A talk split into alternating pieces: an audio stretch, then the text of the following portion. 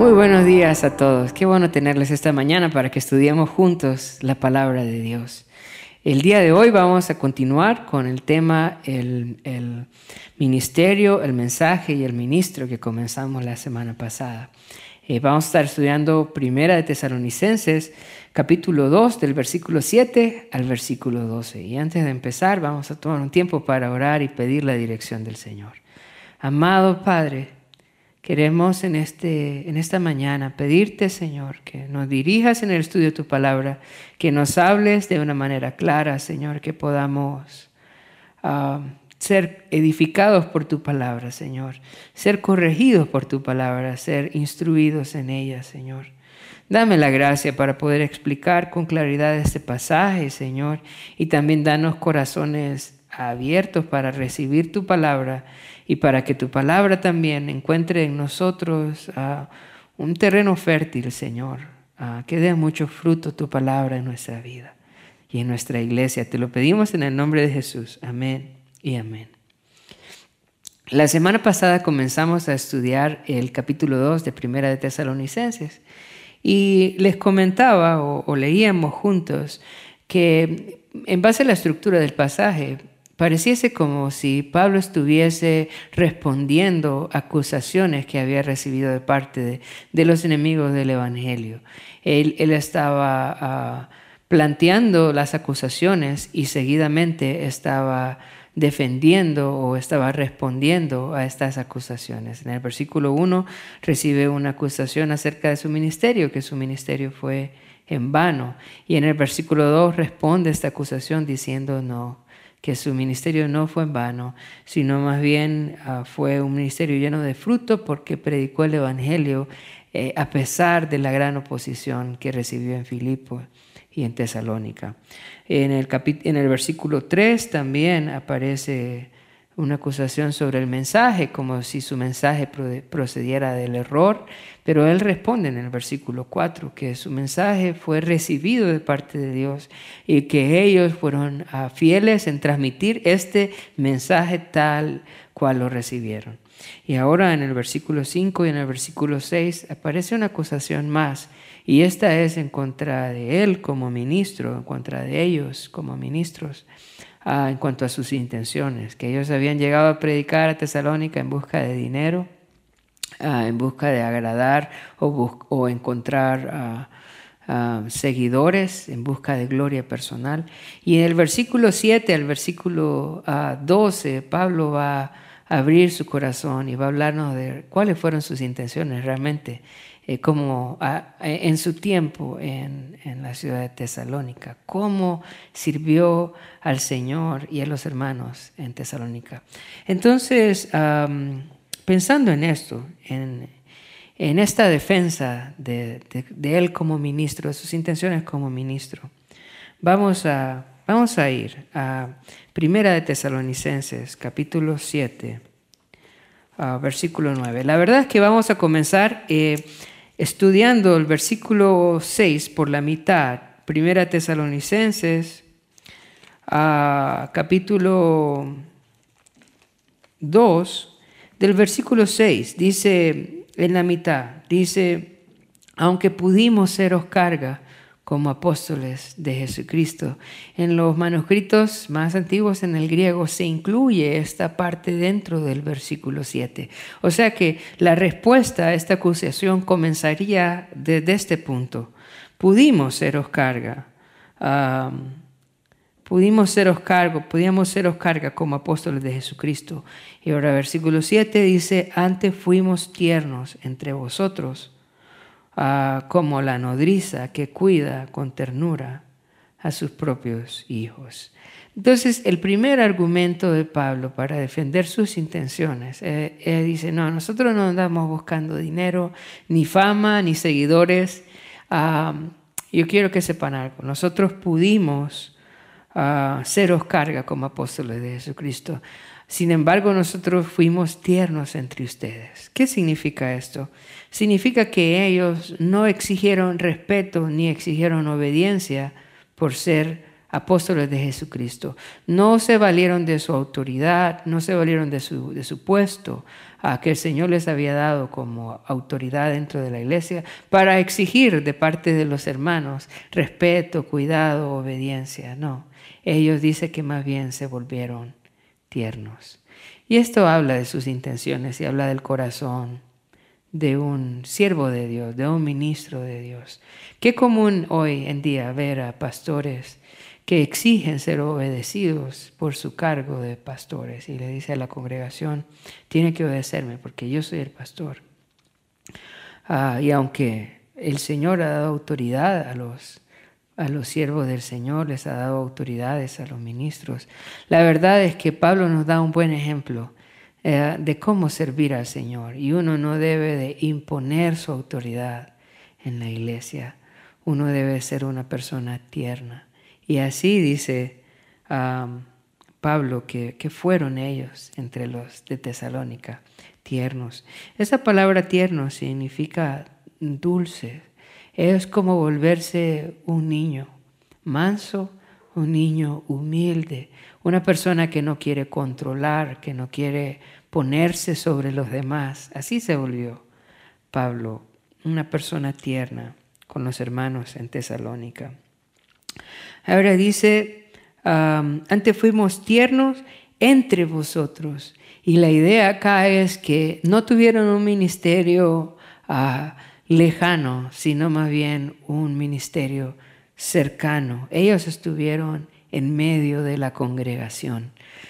Por otro lado, una de las características de los falsos maestros es que ellos se creen que no son parte de la congregación. Ellos se creen como si fuesen otro grupo aparte de la congregación y no se acercan a la gente.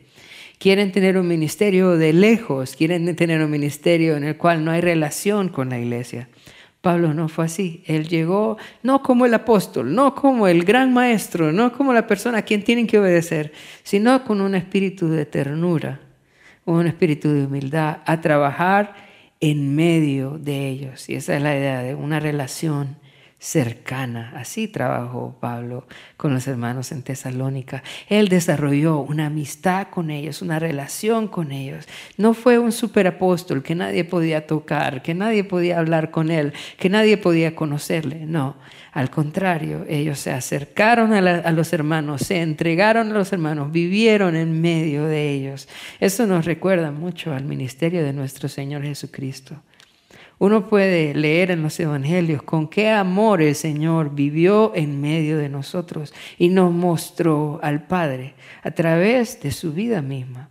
Él vivía con sus apóstoles, Ah, con sus discípulos, compartía con ellos. Y uno puede imaginarse a través de la lectura de los evangelios cuán cercano era Jesús a las personas. Era tan cercano que los niños querían estar con Jesús y Jesús quería estar con los niños. Una persona tierna, una persona cercana. Así debe ser el ministro de Dios. No un super apóstol, no un super predicador, no un super pastor, no, una persona tierna, una persona cercana. Así debe ser el siervo del Señor. Sigue diciendo en el versículo 7, antes fuimos tiernos entre vosotros, como la nodriza que cuida con ternura a, sus propios hijos. Esta palabra nodriza eh, tiende a veces a confundirnos en cuanto a su significado en este pasaje. Algunos consideran que Pablo está diciendo, yo fui como una niñera que cuidó de ustedes. Sin embargo, esto entraría en conflicto con el pasaje mismo, porque dice, la nodriza que cuida con ternura a sus propios hijos. No está hablando de una niñera que cuidaba los hijos de otra persona. Estaba hablando de una mujer que se entregaba a cuidar con ternura a sus propios hijos. La palabra nodriza significa literalmente la que alimenta. Y lo que estaba diciendo Pablo es que nosotros fuimos como una mamá que alimenta con ternura a sus propios hijos. Nosotros los vimos como si ustedes fueran nuestros propios hijos. y los alimentamos con ternura. Esa palabra, como les decía, nodriza significa la que alimenta. Y esta que cuida tiene que ver con arrullar, con tomar en los brazos, como una madre que alimenta tomando en sus brazos a sus propios hijos. A Pablo se defiende de estos acusadores diciéndoles, hermanos, yo fui como una mamá ah, con ustedes que los alimentó con ternura. Yo los quise como a mis propios, a mis propios hijos, como si ustedes fueran mis propios hijos.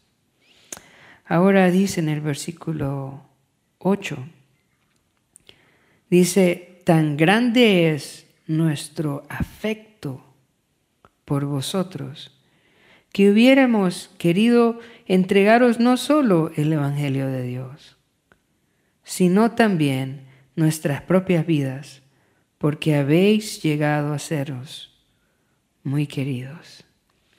La palabra que aparece acá como afecto en el versículo 8 es un sentimiento, se refiere a un amor sentimental. Este no es un amor racional, no es un amor que, que tiene sentido, es un amor ah, que tiene que ver con el interior, con el interior, con las entrañas. Está diciendo, nosotros los amamos de una manera que, que ni siquiera se puede entender las razones. Es algo que nace desde nuestro interior, desde las entrañas. Es el mismo amor que uno puede ver en, una madre con su hijo pequeño, con su hijo recién nacido. No se conocen, no platican, pero se aman de una manera que no se puede entender. Hay un vínculo sobrenatural. Y eso es lo que está diciendo Pablo. Nosotros los amamos de una manera sobrenatural, algo que viene de nuestras mismas entrañas. Todos recordarán el juicio donde Salomón estaba juzgando a dos rameras que estaban peleando por la vida de un bebé. Ambas clamaban ser su mamá. Así que Salomón dijo, tráigame una espada y partamos a este bebé. Y la madre verdadera dice que sintió en sus entrañas el dolor y dijo, no lo maten, entréguenselo a ella. Es ese amor del que está hablando Pablo, un amor entrañable, algo de adentro, algo que no es que se piensa, es algo que se siente. Y dice, así los amamos a ustedes. Tan grande es nuestro afecto, nuestro amor entrañable por ustedes. Dice que hubiéramos querido entregaros no solo el Evangelio, sino también nuestras propias vidas. La palabra hubiéramos querido en español ah, es un subjuntivo y es como un deseo, hubiéramos querido. Sin embargo, en el griego no aparece en tiempo subjuntivo en esta forma, sino que aparece en un tiempo imperfecto. Y la idea es que sí lo hicieron. lo que este pasaje está diciendo es, tan grande es nuestro afecto por ustedes que no solamente les dimos el Evangelio, sino que también les dimos nuestras vidas. No llegaron a, a Tesalónica solamente con el objeto de que las personas pudieran escuchar el Evangelio, sino que también llegaron, compartieron el Evangelio, pero juntamente con el Evangelio les dieron su corazón, les dieron su interior, les dieron su vida misma, se entregaron por completo a ellos. Esto es muy diferente a la actitud que nosotros vemos en, en Jonás. Jonás llegó a, dar un mensaje, ¿verdad?, a la ciudad de Nínive y la ciudad de Nínive se arrepintió, pero no, eh, Jonás no amaba a la gente de, de Nínive. Este no es el corazón con el cual el Señor quiere que nosotros Ah, sirvamos al Señor. No es el corazón de los siervos de Dios. Dios no quiere solamente predicadores. Dios quiere personas que lleven el mensaje, pero que entreguen también el corazón. Personas llenas de amor, llenas de compasión por las personas. Que juntamente con el mensaje también nosotros demos el corazón. Y eso fue justamente lo que ah, el apóstol Pablo con los hermanos hicieron al llevar el Evangelio a Tesalónica, entregaron, entregaron todo su corazón, juntamente con la palabra de Dios. versículo 9. Porque os acordáis, hermanos, de nuestro trabajo y fatiga, cómo trabajamos de noche y de día para no ser gravosos. A ninguno de vosotros os predicamos el Evangelio de Dios. Ah, Pablo les está pidiendo a los hermanos que no se olviden, que no se dejen engañar por lo que andan diciendo de él, que ellos recuerden ah, el, amor, eh, que recuerden la ternura con que ellos han servido y también que recuerden el trabajo que ellos hicieron en medio de ellos. Dice en el versículo 9 ah, que, que se acuerden, que traigan a la memoria ¿Qué cosa dice su trabajo y su fatiga? Ah, Pablo, además de compartir el Evangelio con ellos, cuando estuvo en Tesalónica, él ah, trabajó para su sustento. No solamente trabajó para llevar el Evangelio, para sembrar la iglesia, sino también que trabajó para, para, su sustento personal y el sustento de los suyos. Trabajó de día y de noche para no ser carga a ninguno de ellos. Era muy común encontrar en este tiempo, al igual que ahora, personas que predicaban el, mensaje de Dios o predicaban alguna filosofía o alguna religión solo para obtener dinero de parte de las personas. Pero Pablo les pide, por favor recuerden que yo no fui así, yo no fui parte de ese grupo. Quiero que pensemos un poco por qué Pablo no animó a los hermanos a sostenerle en su ministerio.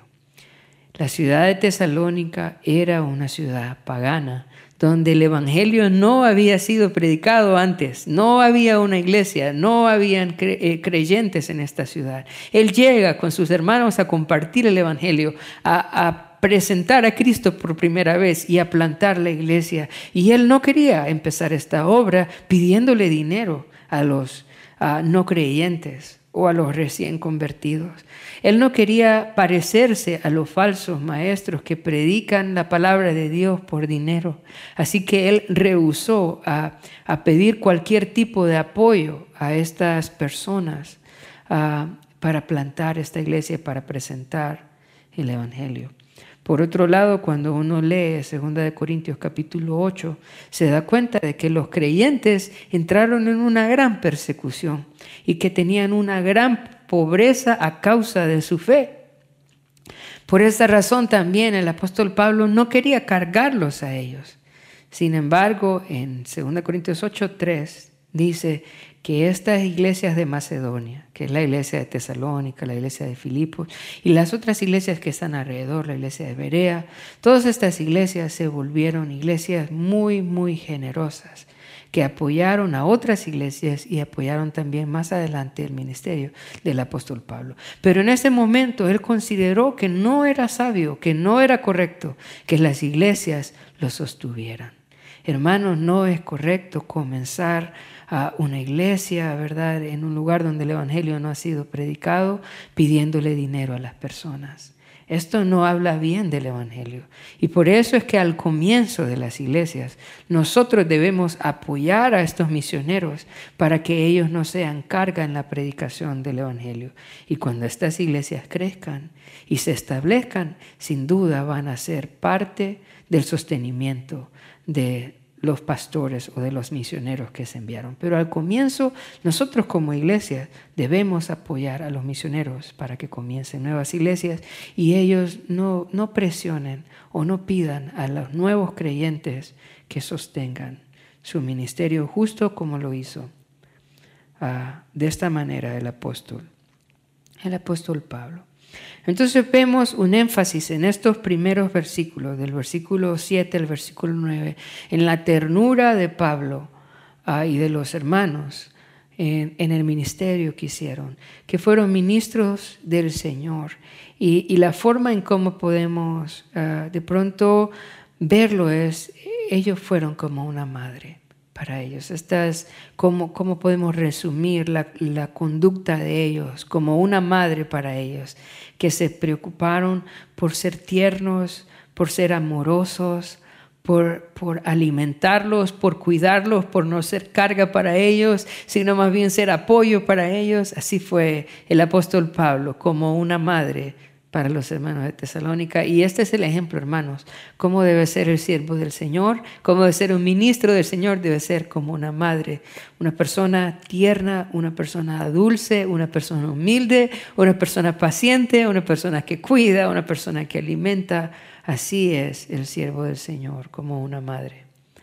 Ahora, no es solamente como una madre, también debe ser como un padre. Y esto es a la segunda parte del pasaje que vamos a estudiar el, día de hoy. El apóstol Pablo y sus hermanos fueron como una madre, pero también fueron como un padre. Vamos a pensar en esto. ¿Qué significa que el ministro de Dios debe ser como un padre? Vamos a leer ahora el versículo 10. Dice, ah, vosotros sois testigos y Dios también de cuán santa, justa e irreprensiblemente nos comportamos con vosotros, los creyentes. Pablo los llama al, al estrado a ellos y le dice, bueno, ustedes son testigos de nuestro comportamiento. A pesar de lo que la gente diga fuera de mí, ustedes me conocen, ustedes son mis testigos. Hay personas que que ah, dicen que no tienen que darle cuenta a la, gente, que solo tienen que darle cuenta a Dios, pero eso no es bíblico.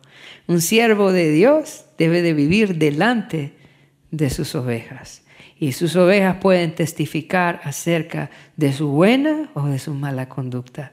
Y Pablo lo llama a ellos como testigos y llama al Señor como testigo y le dice, ustedes saben cómo ha sido mi conducta delante de ustedes y la describe de, tres maneras. Dice que ha sido una conducta santa, ah, una conducta justa y una conducta irreprensible. Santa significa dedicado al Señor, apartado del mundo y dedicado al Señor. Y Él está diciendo, ustedes saben que yo he sido una persona apartada del mundo. Hermanos, el siervo del Señor debe ser alguien apartado del mundo que no anda ah, detrás de las vanidades de este mundo, que no anda detrás de las cosas que este mundo ofrece. Una persona que es apartada del mundo, pero por otro lado también es dedicada al Señor, que está dedicada a la obra del Señor, dedicada a la oración, dedicada al estudio de la palabra de Dios, dedicada al servicio al Señor. Así debe ser el siervo del Señor, una persona en quien usted vea su dedicación, por la obra del Señor, su dedicación por el conocimiento del Señor. Así debe ser el siervo del Señor. Entonces, eh, su conducta era santa, su conducta era justa. ¿Y qué significa justa? Significa que sus acciones, sus decisiones, sus conversaciones, sus palabras tienen como base la palabra de Dios. ¿Quién es una persona justa? Es una persona que imita el carácter de Dios. Solo hay una persona justa y es Dios mismo. Y cuando nosotros ah, imitamos esta justicia, ¿verdad? Entonces estamos viviendo ah, de una manera justa como el Señor quiere. Cuando conocemos el carácter de Dios y obedecemos los mandamientos del Señor, entonces actuamos de una manera justa. De pronto nosotros tenemos un concepto de lo que es justicia, pero la verdadera justicia solo se encuentra en la escritura. ¿Usted quiere saber qué es la justicia? Solamente en la escritura uno encuentra lo que es justo. Y una persona justa entonces es una persona que vive conforme a la escritura. Y la tercera característica de su conducta es que fueron irreprensibles, irreprensibles. Y la palabra irreprensible significa que no tienen de dónde señalarle, que no hay una práctica en su vida por la cual las personas puedan acusarle. Es una persona que cuando peca, restituye, se arrepiente, se aparta, cambia. No es una persona que persevera en el pecado, no es una persona que justifica su pecado. Eso es bien común entre nosotros y aún entre los líderes que culpamos a otros por nuestro pecado, pero eso no es irreprensible. Una persona irreprensible es una persona que renuncia al pecado, que restituye por causa del pecado, que si alguien dañó, va y pide perdón, y si tiene que pagar algo, lo paga, y si tiene que hacer algo para ah, restituir, lo hace, ¿verdad? Y luego cambia y se aparta del pecado. Esta es, esto significa ser irreprensible.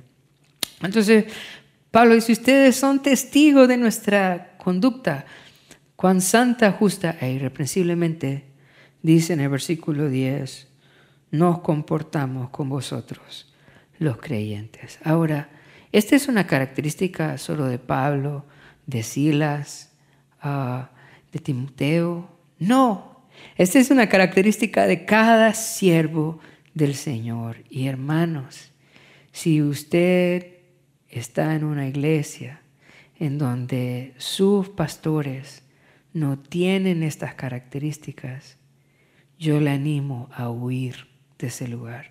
Porque usted no está en una iglesia donde hay siervos de Dios, está en una iglesia donde hay lobos pastoreando a las ovejas. Hay que tener mucho cuidado. Estas no son características simplemente para los apóstoles, estas son características para todo siervo del Señor. Y de pronto usted me preguntará, David, ¿y será que usted conoce personas santas, justas e irreprensibles? Hermanos, sí, yo conozco y conozco varios hermanos, siervos del Señor que reflejan ese amor al Señor en su conducta. Esto no solamente uh, es, un, ah, es, es una característica de estos hombres. Este es un requisito para todos los siervos de Dios.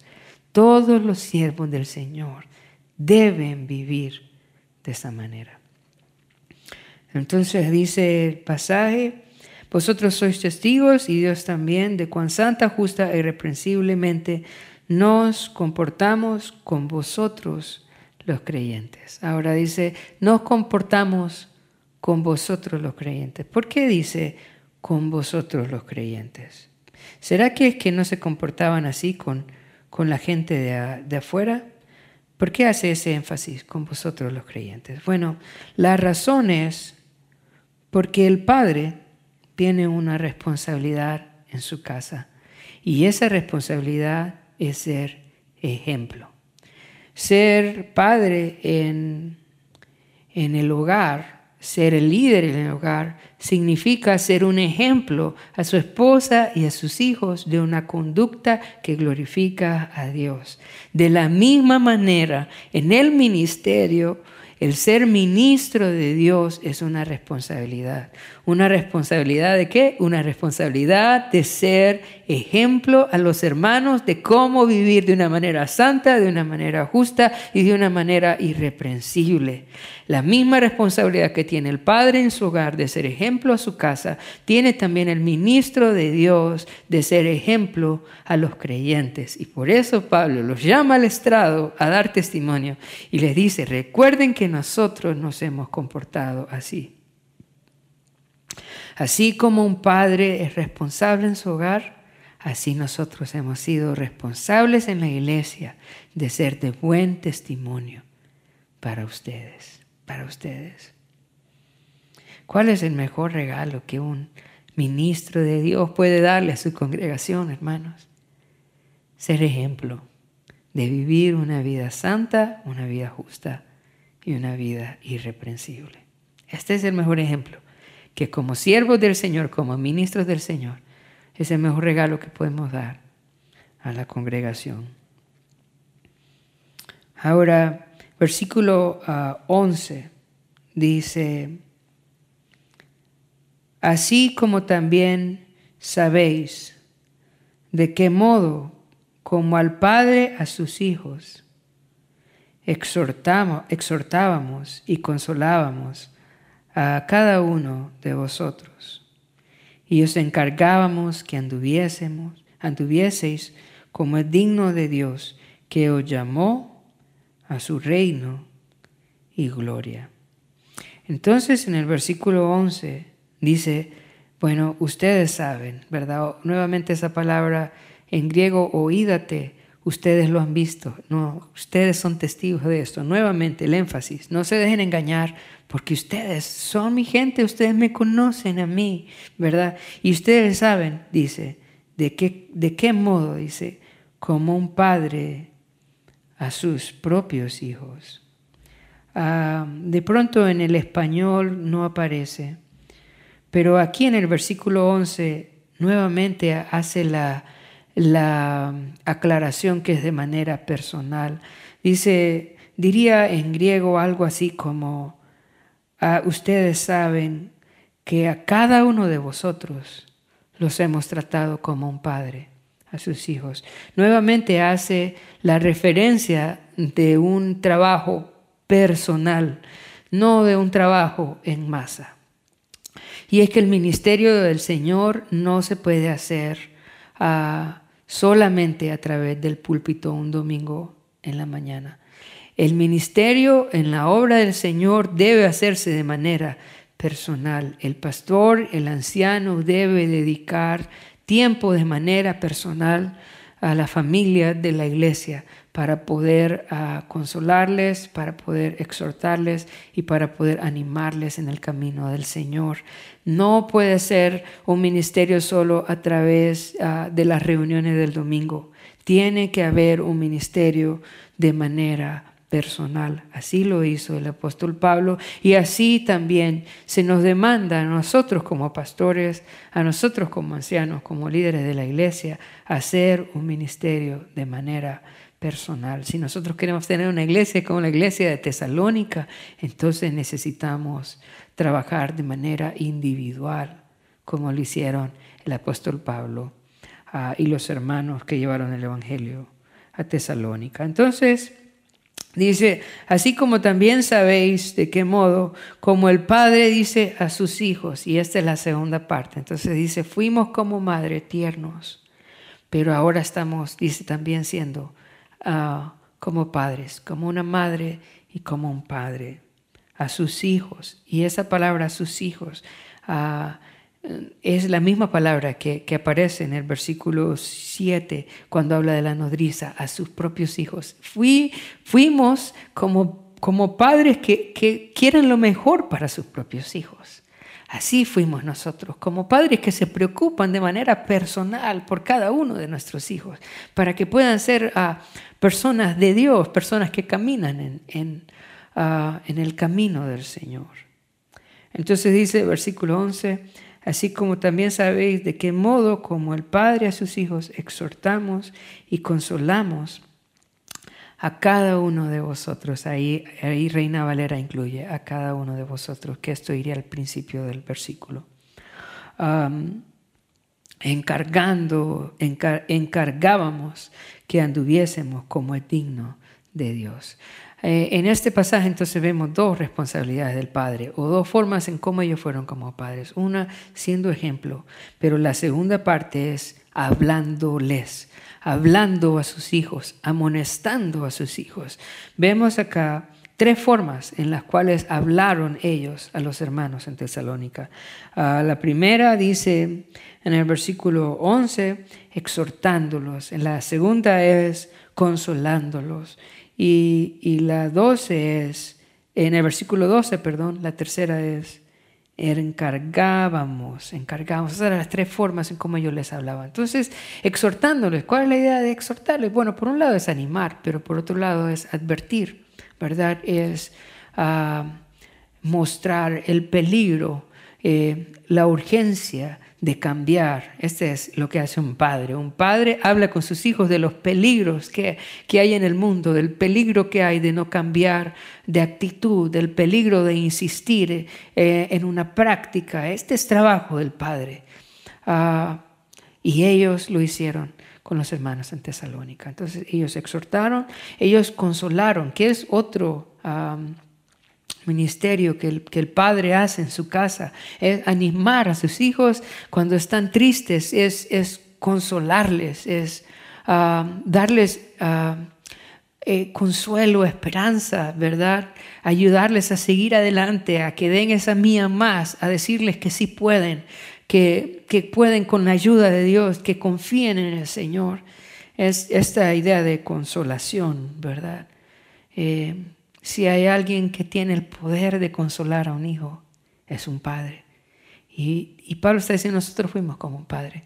Y yo quiero animarle también a usted como padre que pueda hacer de consolación a sus hijos, que pueda hacer de exhortación a sus hijos. Y la tercera característica de cómo el padre debe hablar a sus hijos, dice en el versículo 12, es en, encargábamos. Y esta palabra encargábamos también puede traducirse como testificábamos, les testificábamos, es, les contábamos de, de, nuestra experiencia con el Señor, o de nuestros fracasos, o de nuestras victorias, y les animábamos a ellos con nuestro testimonio, con nuestra vida, de cómo debían de vivir de una manera digna del Señor. Esta es la idea. Tenían un trabajo ah, como padre, ¿verdad?, de exhortar, un trabajo de padre de consolar y un trabajo como padre también de testificarles a ellos. ¿Para qué? ¿Para qué hacían todo esto? Para que ellos anduviesen ah, de una manera digna de Dios. Nosotros somos hijos de Dios. Mira cuál amor nos ha dado el Padre al hacernos hijos de Dios. Por lo tanto, nuestra conducta no puede ser como la conducta de los demás. Por lo tanto, nuestra conducta no puede ser como las personas que no conocen a Dios. Debemos de ser diferentes, no para ser hijos de Dios, como enseñan los carismáticos, no para alcanzar el cielo, como enseñan las, iglesias carismáticas, no, porque somos del cielo, porque somos de la familia de Dios. Debemos vivir de esta manera, de una manera santa, de una manera irreprensible, de una manera justa. De esta manera debemos de vivir no para ser, sino por lo que somos en el Señor. Y Pablo dice, yo como papá de ustedes hacía énfasis para que ustedes se apartaran de esa vida pagana ahora y pudieran vivir de una manera digna de Dios, que lo llamó a ustedes para que fueran parte de su reino y para que pudieran gozar de su gloria. Este es el trabajo del Padre con sus hijos, pero también es el trabajo del ministro con su iglesia. Este es el trabajo del ministro con su iglesia, animar a su iglesia, que no vivan como los que no conocen a Dios, sino que vivan de una manera digna del Señor, digna de lo que somos en Cristo, digna del llamamiento del Señor a ser parte de su reino y a ser parte de su gloria. Este también es el trabajo del ministro. Ahora, una palabra que a mí me llena de esperanza en todo lo que está diciendo Pablo acá es, es la palabra fuimos, que aparece en el versículo 7. Fuimos. es un verbo pasivo que en griego es ginomai. Pablo no está diciendo fuimos así como una mamá y como un papá para ustedes por nuestros méritos y por nuestra fuerza. Esa palabra fuimos, es la palabra ginomai y es un verbo que está en pasivo y significa es algo que Dios hizo en nosotros. Nosotros fuimos tiernos como una madre con ustedes. Y nosotros, ese verbo también aparece en el versículo 10 cuando dice nos comportamos, es ginomai también. Nosotros nos comportamos como un padre, siendo ejemplos para ustedes de una manera santa, justa e irreprensible, no por nosotros, sino por la gracia del Señor. Es el Señor que nos da la gracia para poder amar así a nuestros hijos, para poder amar así también a los hermanos de la iglesia, para poder ser siervos del Señor ah, de, este, de, de esta forma. Es la obra, es la gracia de Dios. Y cuando el Señor llama a alguien a ser ministro del Señor, cuando el Señor lo pone en el ministerio para que le sirva, también le va a dar la gracia para que sea ah, tierno como una madre y para que sea también firme como un padre y para que sea ejemplo como un padre. Ambas cosas, hermanos, y en el ministerio tenemos que tener cuidado de ser ambas cosas. No solamente eh, una persona que exhorta y corrige, pero que no es tierno y que no anima. O solo una persona que es tierna y que comprende y que es compasiva, pero que no corrige. Debemos ser como un padre y debemos ser como una madre. Pero la buena noticia es que este es un regalo que Dios nos da por su gracia. Que podemos ir al Señor y podemos decirle, Señor, dame tu gracia para poder amar así. Por otro lado, quiero animarte en tu papel como, como mamá en el hogar. Pablo nos dice que, ellos fueron como una mamá que se dedicó a cuidar con ternura a sus hijos. Hoy en día tenemos pocas personas, pocas mujeres que quieren cuidar con ternura a sus propios hijos. Yo quiero animarte a ser una mujer así. Una mujer que se sacrifica por cuidar con ternura a sus propios hijos. Por otro lado, también no vemos padres así, padres que son ejemplo y padres que trabajan en la vida espiritual de sus hijos, que trabajan, que hablan con sus hijos, que los exhortan, que los animan, que los consuelan que, y, y que les testifican del Señor. Yo quiero animarte también a ser un padre así, un padre que trabaja en la vida espiritual de sus hijos, en la conducta de sus hijos. Y solo a manera de recordatorio quiero que sepas que para poder ser un ministro de Dios, para poder servir a Dios, es un requisito poder servir primero como, como padre en tu casa, ¿verdad? Eh, no como, como madre en tu casa. No podemos descuidar nuestra casa para servir al Señor. Y una vez que estamos haciendo nuestro trabajo en nuestra casa, entonces eh, tenemos de parte del Señor ah, la confirmación que podemos servirle a Él más afuera. Pero crecemos en, en cómo hacer ministerio, ¿dónde? Cuidando, trabajando con nuestros hijos. Para terminar, tengo algunas conclusiones que quiero compartir con ustedes la primera conclusión es que el ministro de Dios debe ser tierno como una madre que cuida y alimenta a sus propios hijos. Así, así debe ser el siervo del Señor. No es alguien ah, que se sirve de los hermanos, ¿verdad? Como una paternidad falsa que están enseñando hoy a los apóstoles de hoy en donde los hermanos deben servirle a ellos. No, el siervo del Señor sirve a sus hijos como una madre se entrega al servicio de sus hijos. Dos, el ministro del Señor no es solo un predicador que lleva un mensaje y que está que no se interesa por la vida de las personas, que solo quieran que lo escuchen, ¿verdad? Y, que no se relaciona con la, con la gente, no. Él entrega el mensaje, pero también debe entregar su corazón. La tercera, el ministro de Dios debe ser un ejemplo a la congregación de una conducta santa, justa e irreprensible.